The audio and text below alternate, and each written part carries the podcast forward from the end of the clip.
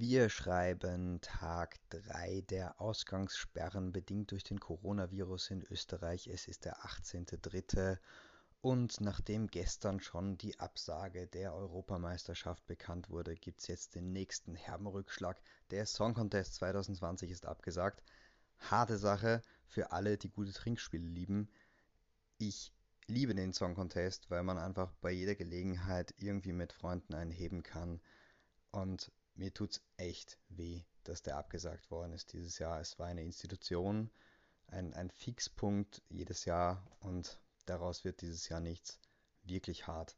Man hätte ihn eigentlich auch ohne Live-Publikum machen können und einfach die Leute, es geht eh niemand hin. Es geht ja niemand hin. Die Leute wollen das ja eigentlich nur zu Hause vom Fernseher mit Freunden sehen und ein Trinkspiel spielen.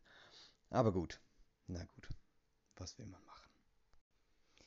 Auch ansonsten gab es natürlich wieder einiges an Bewegung heute. Die Regierung hat ein 38 Milliarden Euro schweres Hilfspaket für die Betriebe angekündigt. Also die österreichische Regierung, das ergänzt dieses Notfallpaket äh, im Ausmaß von 4 Milliarden Euro, was am Wochenende bekannt geworden ist. Das ist auch dringend nötig, weil es wurden binnen zwei Tagen 49.000 neue Arbeitsplätze gemeldet. Ähm, die Grenzen werden auch immer dichter. Ähm, ab Mitternacht gibt es auch Grenzkontrollen zu Deutschland. Ähm, und die Supermärkte rüsten um. Die statten nämlich ihre Kassen mit Plexiglasscheiben aus, um die Mitarbeiter zu schützen. Das ist an und für sich, halte ich das für eine sehr gute Sache, weil die Mitarbeiterinnen und Mitarbeiter in Supermärkten sind gerade die, auf deren Rücken eigentlich alles ausgetragen wird. Und die gilt es zu schützen. Das finde ich absolut begrüßenswert.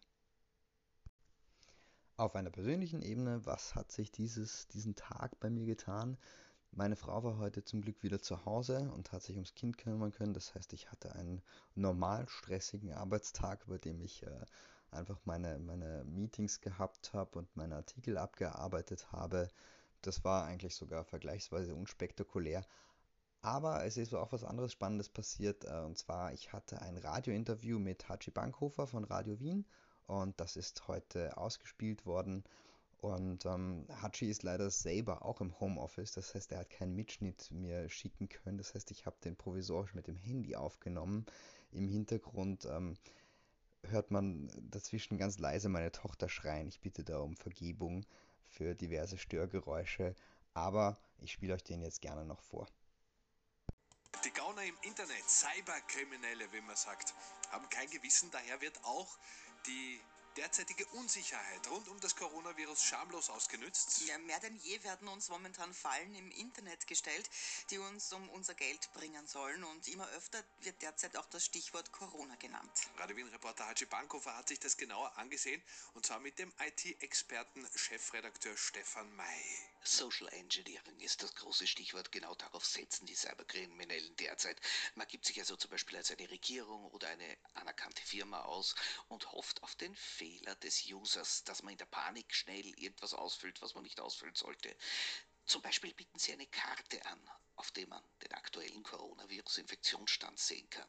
Stefan May ist Experte in solchen Dingen, Chefredakteur bei derbroadcasten.com. Diese Karte gibt es dann auch wirklich tatsächlich. Man macht die auf, man sieht die Ausbreitung des Coronavirus. Nur zusätzlich zu der Funktion der Karte ist auch eine Schadsoftware installiert, die sich dann halt quasi auf dem Computer installiert und dort zum Beispiel private Daten abruft oder ähm, Keyword, äh, Passworteingaben mitschneidet und dementsprechend ähm, gelangen die Passwörter in die Hände der Cyberkriminellen. Andere Cyberkriminelle rufen zu Spenden auf. Die kommen aber natürlich nicht bei den guten Organisationen an, sondern nur bei den Cyberkriminellen. Oder es wird ein Heilmittel für den Coronavirus angeboten, das man natürlich bezahlen muss. Und dann nicht bekommt. Das Medikament gibt es nicht, das wird auch niemals verschickt, aber das Geld ist dann weg. Alles in allem sollte man derzeit noch wachsamer als sonst sein. Die Passworte nirgends eingeben, wo man sich nicht sicher ist, dass es wirklich die Firma ist, wo man sie eingeben soll. Es gibt reichlich Betrüger, die die derzeitige Panik schamlos ausnützen. Geben Sie denen keine Chance, geben Sie nirgends etwas ungeprüft ein und laden Sie keine Software herunter bei der sie sich nicht absolut sicher sind. Man sollte im Internet immer ein bisschen vorsichtig sein, momentan ganz besonders. Guten Morgen, 6.16 Uhr. Das war's auch schon wieder für heute. Ich hoffe, euch hat's gefallen. Ähm, ja, wir hören uns morgen wieder, wieder mit spannenden Updates aus meiner Wohnung. Bis dann. Ciao.